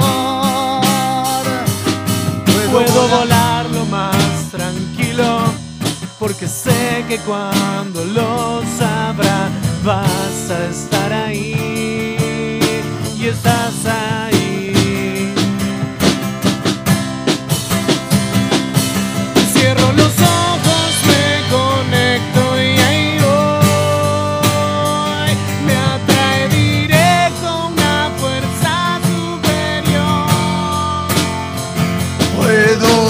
Puedo volar lo más tranquilo, porque sé que cuando lo sabrás vas a estar ahí. Y estás ahí. Vamos a abrazarnos, vamos a, liberarnos, sí. Vamos a, decir lo que pensamos y a dejar de tener miedo. ¿Miedo a qué? ¿A, a que irán? No, dale, dale, dale, che. Dale, sé vos. Sé vos nomás. Sé vos nomás que al mundo salvarás. Y a la mierda con lo que piensen los demás. Vamos a volar por volar.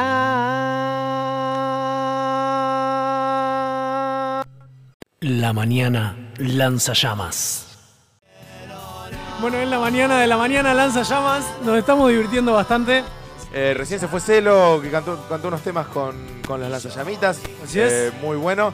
Y tenemos novedades muy importantes. Sí. Muy importantes. El viernes que viene, Eh, ojo, ey, lo- aquellos que quieran tener un programa en Kosovo Radio, dejen de boludear porque se están ocupando todas Claro, las plazas. Ya, ya pónganse las pilas, o reserven un lugar porque se va llenando la, la- la plantilla. y el viernes a las 19, o sea, viernes que viene, de 19 a 21, tenemos un nuevo programa y tenemos aquí a los eh, conductores. Sí, sí, sí, por supuesto, los protagonistas de ese, los futuros protagonistas de ese programa, preséntense, por favor. Estamos con Juan Vivitanzi y Nano Banay. ¿Cómo andan? JP Vitanzi, me gusta decirle a mí.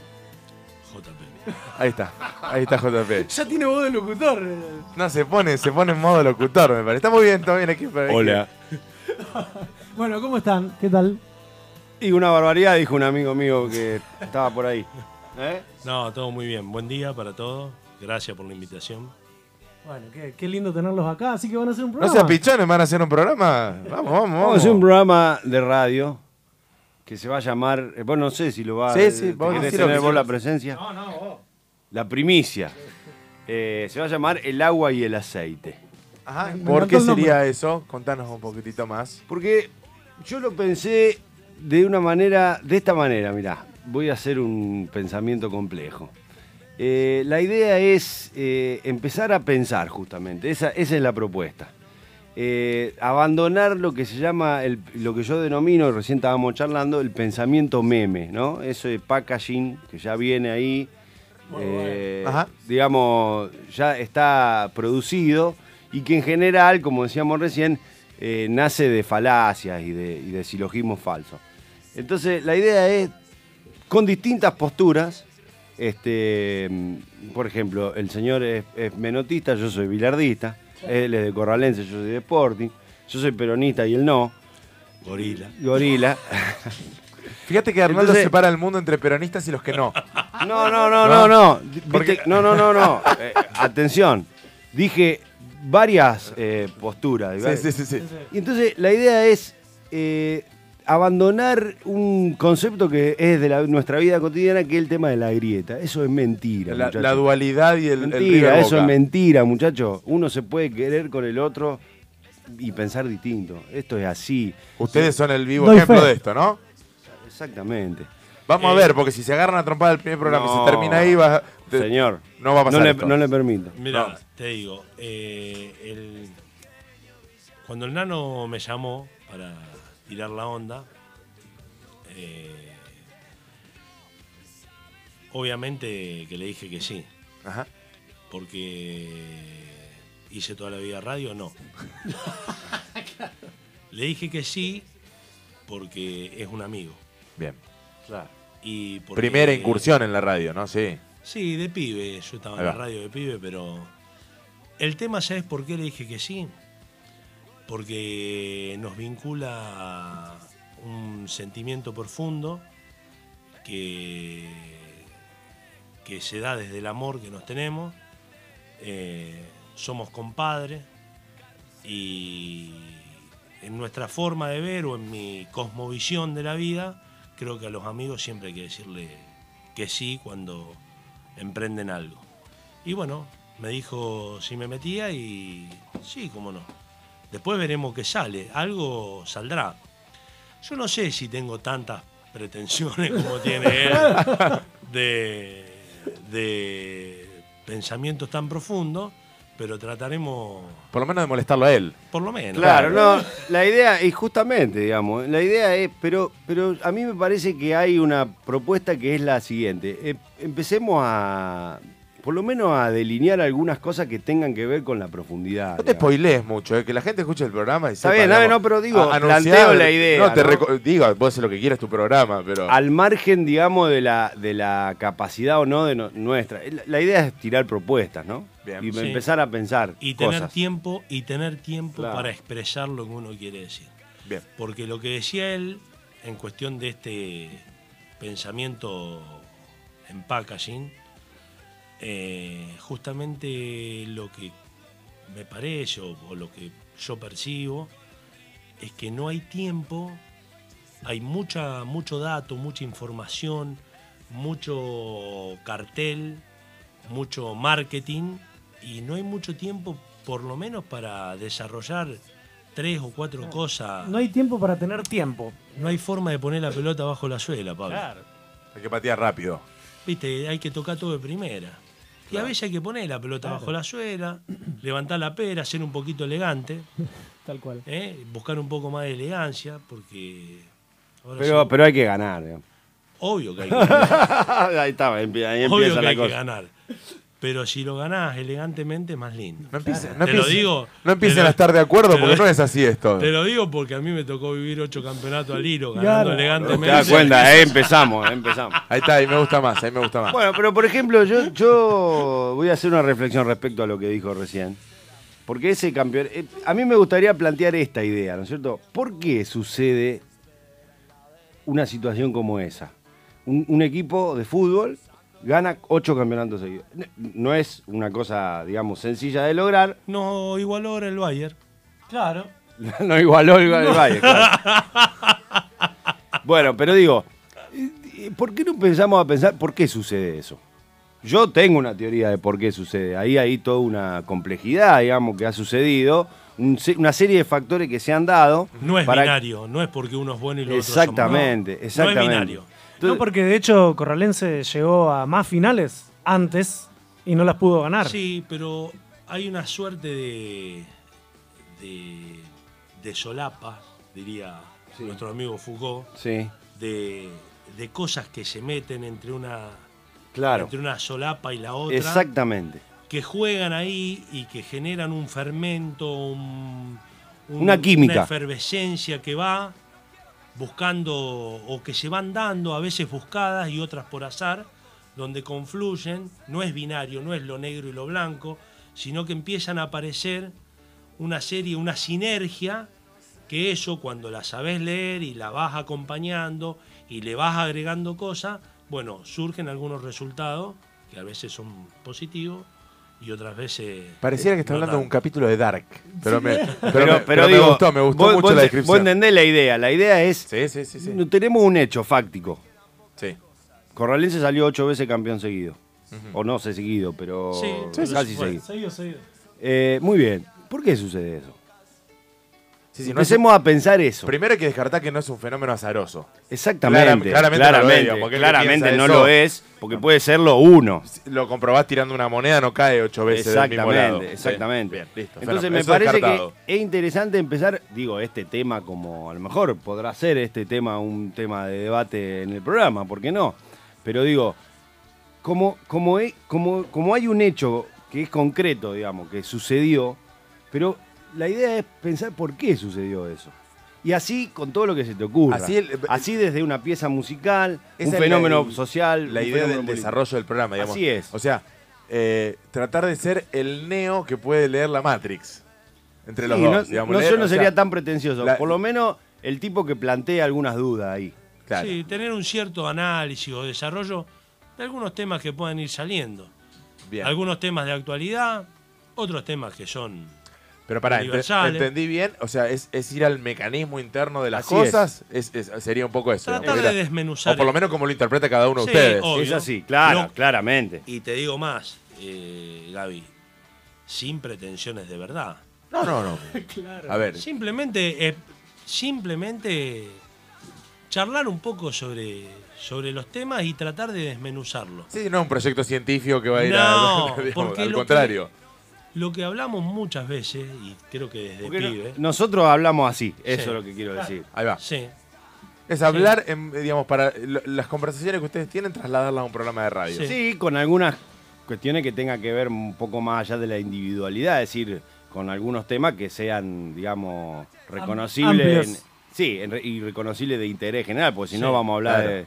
Sí, no, no, no, De no, de seguro. las cosas no van a hablar de su familia, digamos. Exactamente. Perfecto. sí. Bueno, ahí también habla de su familia, qué sé yo. Bueno, Pero que ahí se sí. pueda extrapolar, digamos, al. al- al- Siempre con una pretensión de la generalidad, porque si no, digamos, quiero decir algo Dale. respecto a esto.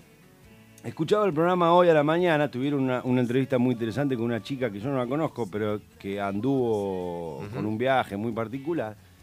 Y bueno, justamente, eh, esto viene a colación de lo que estamos hablando.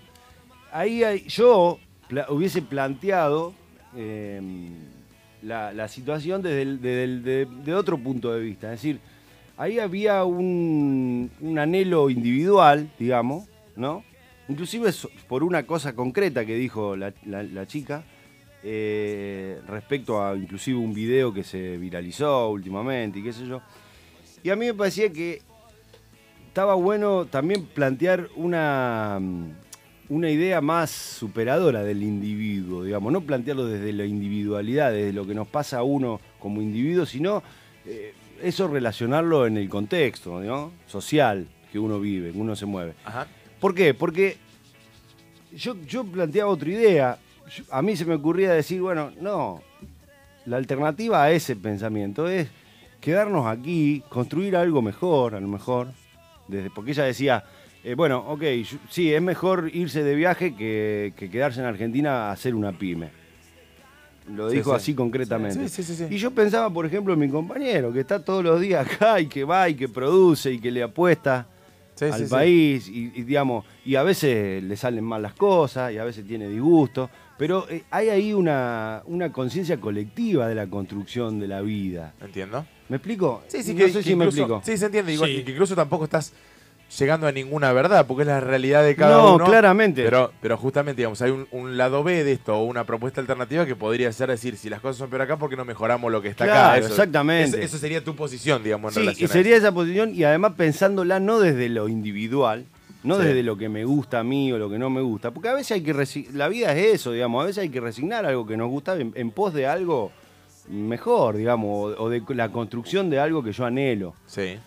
No lo digo en términos ni políticos, No, ni no, no, lo no, digo no. en términos generales, no sé si me explico. Sí, agarraste este ejemplo, pero. para- Agarré un para ejemplo hacerlo- como para decir, bueno, esa es un poco la idea del programa. Bien. Y a- además va, va- va a tener música.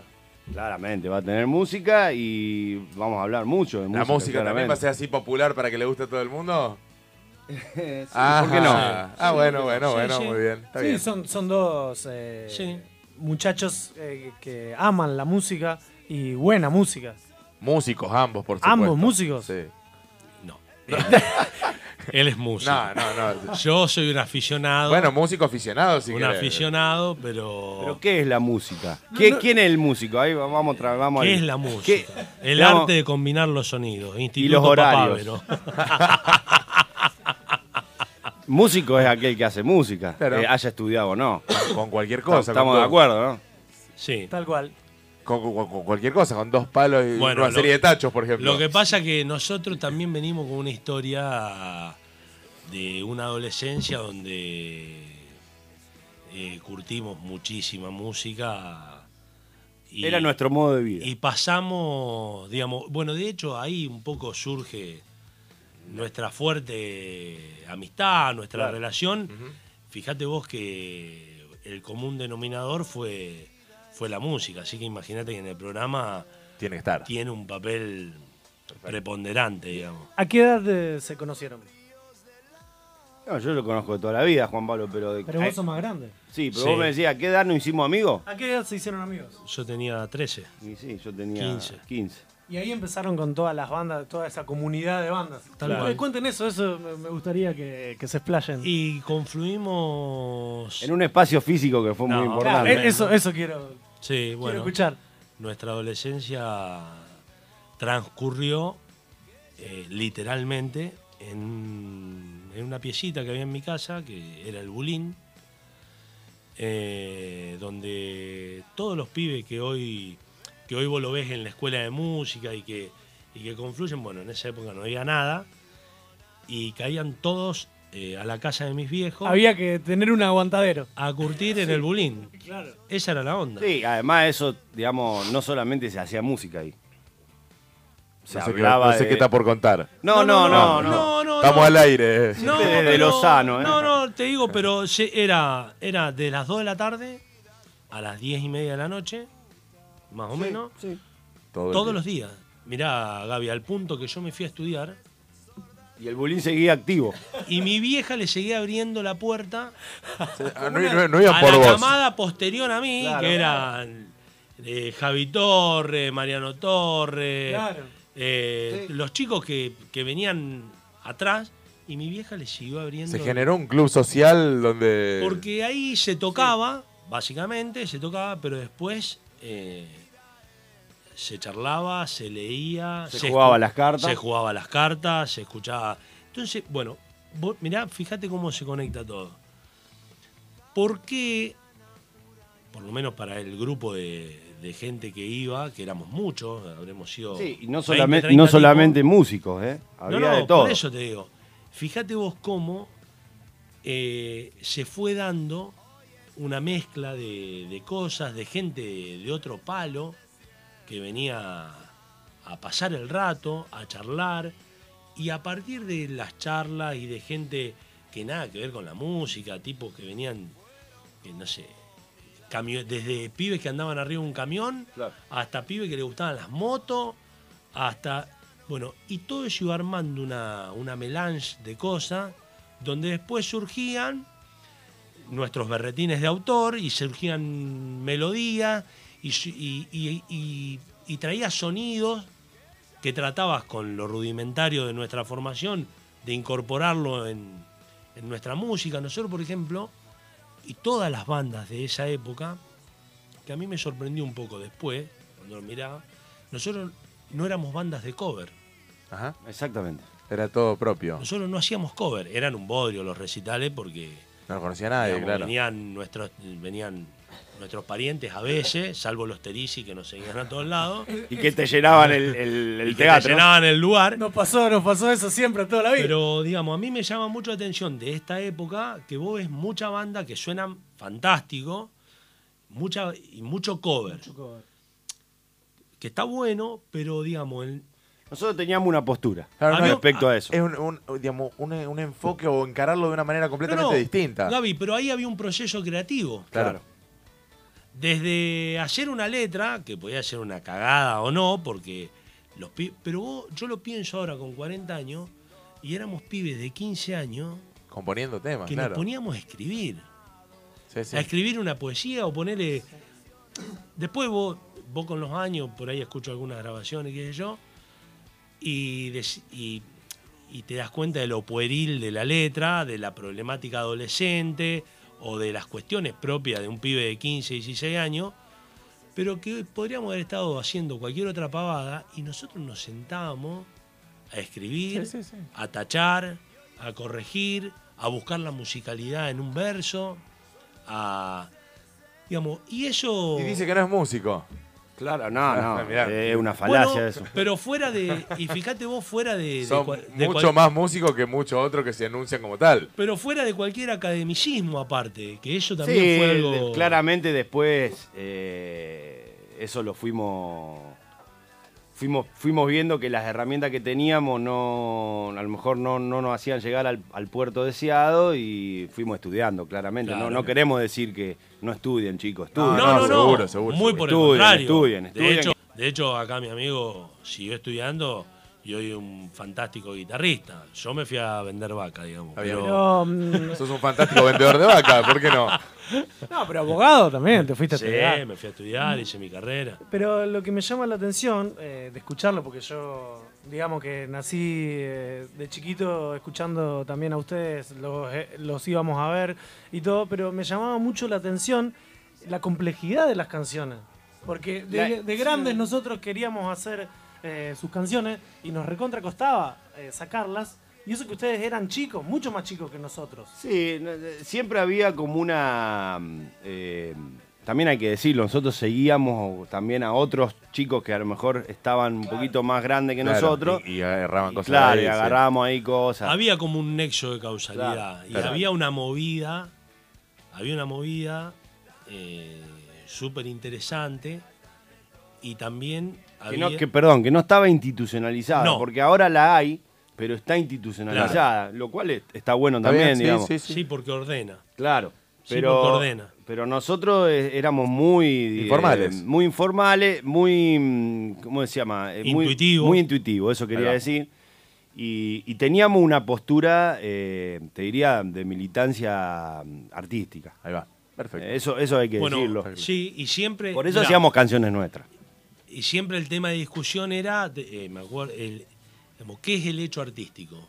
Yo a veces Claro, nosotros pensábamos eso. Y se discutía sobre qué era el hecho artístico. Después, obviamente, fuimos creciendo, pero siempre está esa cuestión de, de buscar, de buscar el hecho artístico en, en Claro. lo que uno hace. Sí, a mí me parece que la, la, lo que vos decís, Pablo, lo que decías recién, es porque nosotros como grupo humano, ¿no? Como personas que nos reuníamos, inclusive gente que vos decís no estaba dentro de lo que era el arte, no curtía el arte, pero, pero sí iba ahí. Había siempre una búsqueda, a mí me gusta pensar esto, una búsqueda de lo que queremos hacer también con el programa, que es de la complejidad, Ajá. no la de la verdad, sí de la complejidad. No es lo mismo. No, no, seguro que claramente no es lo mismo. Entonces me, me parece que ahí estaba la alquimia. Yo creo, lo digo sin ánimo de ser pedante ni, ni, de dar, mandarnos la parte, pero a mí me parece que ese lugar, que es el Bulín, eh, fue un, todo un, una- un hito dentro de lo que fue la movida histórica de la cultura en, Corral de Buto, y esto lo puedo decir porque conozco el baño. No, no, está bueno lo que estás diciendo, digamos, aquella complejidad, digamos, que se empezaba a gestar en aquel entonces, digamos, y que, que es eh, un poco la, la piedra angular o fundamental del vínculo entre ustedes, digamos, hoy se convierte en un programa de radio. ¿sí? Sí, Eh, Sí, o expresarlo en un programa de radio. Perfecto. Si tuvieran, por ejemplo, que, que- que as- venderle a alguien el programa, que estamos para los que se enganchan recién. no le vendemos a nadie. No, no, vendan, Por eso venimos a esta radio, digamos. Eh, no nos tire abajo no, todo. No, yo te digo una cosa, debe haber 15 anunciantes esperando. esperando. Mirá, Pablo. Vamos que se va para arriba, Kosovo, Kosovo Radio. No, Porque claramente, digamos, nosotros vamos a hablar de todas estas cosas, pero bueno. Bueno, no, pero en serio, si tuvieran que convencer a alguien de que escuche el programa, ¿sí? Eh, para los que se enganchan, recién estamos con Arnaldo Banay y, y- y Juan Pablo Vitanzi, próximos, eh, eh, prontos, l- ah, perdón, digamos, próximos conductores, co-conductor uno del otro, del agua y el aceite, pro- programa que se incorpora a partir de la semana que viene a Kosovo Radio. ¿Cómo venderían a los oyentes de este programa? ¿Qué- O sea, róbennos los oyentes a la mañana lanzallamas. Los que nos escuchan a nosotros se tienen que ir a escucharlo ustedes también. No, me parece que la idea es justamente eh, proponer algún es- un espacio tal vez distinto, digamos, donde se puedan hablar profundamente las cosas, o por lo menos esa es la intención, digamos, no sé si lo lograremos, eh, donde podamos analizar temas de la coyuntura, pero también temas que no tienen que ver con la coyuntura, y donde escuchemos buena música y donde a lo mejor charlemos con, con gente que, que es interesante charlar, qué sé yo. Va a haber invitados en el programa. Sí, no sé si invitados o, o notas. Ah, Sí, bien, bien. Esa, esa es la idea. A mí me gusta, por ejemplo, se lo estoy eh, diciendo al, al, al conductor, pero a mí me gustaría a, entrevistar al, al- al- a la persona que tuvo en la cabeza de ese proceso que hablábamos recién eh, de, de Corralense, que fue tan exitoso, que es el, su técnico, ¿no? Ajá. Parece una persona muy interesante para, para charlar. eh, porque él nos, pod- nos puede dar cuenta de toda esa complejidad y de que un poco la idea ¿no? del, del programa, de, de empezar a desmenuzar todas esas cosas que suceden en un hecho concreto, ¿no? Bien. Eso. ¿En qué, en qué No hora- es muy atractivo para vender. No, no, no, no, en- al contrario, para mí No. sí, digamos, ¿no? Qué sé yo, bueno, yo, uno por ahí está medio sesgado porque los conoce a ustedes y, y, digamos, sabe por dónde puede ir la cosa y le resulta interesante, digamos. Me- me- a mí me resulta, me resulta atractivo escuchar esas charlas eh, porque, digamos, me gusta el, el pensamiento analítico que tienen y, bueno, Claro. y cómo para dónde pueden ir las cosas. Incluso desde la perspectiva de los dos, que es, es muy distinta, como bien decían antes, ¿no? Así sí, que, no sé si tan distinta. ¿eh? Bueno, al final, póngale el agua y el agua, viejo. A lo mejor partimos de distintos lugares, pero queremos llegar al mismo. Se confluyen al mismo. O sea, los puntos de encuentro entre sus pensamientos son puntos eh, sustanciales. Son los fundamentales, Claro, por eso por somos eso. lo que somos. Digamos, lo- todo lo demás, el agua y el aceite es en lo superficial. Claramente. Muy Después hay ahí un. Hay hay eh, ciertas Después cuestiones. se une, digamos, todo eso. Perfecto. En- en- no en la superficie, pero sí en el, en el adentro de la cosa. Eh, ¿Y van a tocar algo en vivo? Porque tienen. Ah, no sé. Vamos a ver. No lo vamos sé. Pablo. Vamos No a ver creo, a no dónde creo. los lleva el programa, porque esto es así un poco, ¿no? Uno, plani- Sí, claro. uno planifica. Vamos a ver, vamos a ver cómo, cómo arranca. Y Pero bueno, dónde la- termina nos dirás vos. Claro. Que sos el director. Vos, te- vos no te pusiste director. Muchachos, hay que, hay que levantar el programa. No, espero nunca tener eh, eh, que, tener que decirle eso a alguien. Chicos, eh, buenísimo. Hay que levantar el programa. Y lo decía al aire. Sí, a, ellos todavía no se lo voy a decir, todavía no arrancaron. y Un portazo. Trum. Bueno, muchachos, se terminó. El sueño se terminó. Pero bueno, qué sé yo, yo si me preguntás, invitar a la gente a, si tiene un rato de tiempo, tratar de, de escuchar algo donde tal vez se puedan hacer algunas preguntas, tal vez, y donde puedan tener un tiempo para Pasarla bien, pasarla bien claro. y, y divertirse, qué sé yo. Eh, Va a haber Sí. anécdota, va a haber Sí, anécdotas. Sí, algo sin, sin, sin esta cuestión tan, por lo menos yo estoy en un momento así, más allá que tengo la voz fuerte, digamos, pero sin, sin tanto ruido, sin tanta agresión. No sé, estoy... Parece Un que hay- espacio para pensar, para, para discutir. pensar, y- Relajado. para- por más que tenga una visión diferente, por ahí, qué sé yo, que un tipo diga, puta, mira el boludo este lo que está diciendo, pero sabe que lo está diciendo desde una cuestión más amorosa, más tranquila, digamos, a mí vuelvo a, la- a esta idea. Ojo porque, ojo porque nadie resiste después el archivo. Es decir, sin tanto ruido, un quilombo, después No, se arma todo. Pero ¿sabes No, no, Gaby? Pero eso no va a pasar, Vuelvo a lo mismo, ¿viste? Es esa imagen, es esa imagen de poder parar la pelota. ¿viste? Sí, se lo digo para, para, para o, molestar nomás. ¿viste? O, o- o esas, esas imágenes que te pasan de la avenida, que vos estás parado y. ¿viste? ¿Qué- qué? No, yo lo que veo, mucho ruido, loco. Mucho, mucho ruido. La gente, la gente grita mucho. eh, la música se escucha al palo. Pasan los autos y la música va al palo. Va todo al palo. Y a mí me parece que. O por lo menos yo. Trato de buscar un ambiente. Hay que empujar la cosa para el otro lado. más tranquilo. No te digo que hay momentos, digamos, hay momentos y momentos. Hay momentos que vos tenés que estar al palo. Pero hay momentos que tenés que tener una pausa. Porque si no, terminás eh, en el purgatorio de Barrabás, digamos. Donde la felicidad permanente, el estado permanente de una cosa, te termina saturando. Entonces, si vos vivís gritando, va a llegar un día que te quedes sin voz. Sí, es como esos cantores, viste, que cantan siempre No tienen fuerte. matices. Claro, exactamente. No, no hay matiz. Y lo más lindo, para mí por lo menos, es llevarlo a donde quieras. Desde, Un equipo de fútbol hasta un la música. desde un equipo de fútbol hasta un acto amoroso, son los matices. Está bueno lo que estás diciendo y es ¿O cierto. no? Tal Com- cual. Comparto un poco el- lo, de- lo del ruido y demás y de pisar la pelota. Mira, sin ir más lejos, toda esta situación con el COVID, con el coronavirus, bueno, nos puso todo un poco en perspectiva con esto. Sí. Y a mí me pasó de tener una conversación con mi señora, decirle, porque hubo que parar algunos laburos, parar algunas cosas, decir, che, no hacía falta que pasara esto, que nos obligara. ¿Viste? Podíamos nosotros tomar esta decisión de no hacer tanto quilombo, quedarnos un poco más, disfrutar de la familia, eh, disfrutar de estos matices Los que decís tiempos. vos, porque uno vive al palo, va de un trabajo al otro, viene. Los tiempos. Claro, digamos. Y te das cuenta que te empezás a arreglar con mucho menos. Totalmente. Y digamos, y fíjate cómo eh, uno puede sacar el- lo, lo positivo de eso a través del, del pisar la pelota, digamos, Claro. ¿no? Eh, bueno, interpreto que esta es un poco la intención también que tienen Fíjate. ustedes. ¿O cuánto Sí. tiempo se ma- eh, malgastaba uno haciendo algo que realmente no, no, le- no lo enriquecía? Sí, o, o que te das cuenta que es banal. Claro, es banal. Fíjate, Es Banai. te voy a decir, es banal. Claro. Te voy a decir una.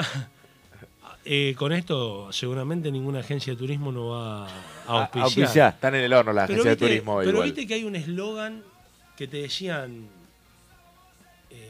viajar es vivir. Si no viajás, eh, eh, si no. Y vos ves gente, y viste, y vos decís, tipos que laburan todo el año, pa, pa, pa, y se sacan el viaje y el otro viaje, y cuando terminan un viaje ya arrancan. Y viajá, viajá, viajá. Y yo por ahí a veces los miro y llega un punto que viajan tanto que no sabes si están viajando o están disparando de algo.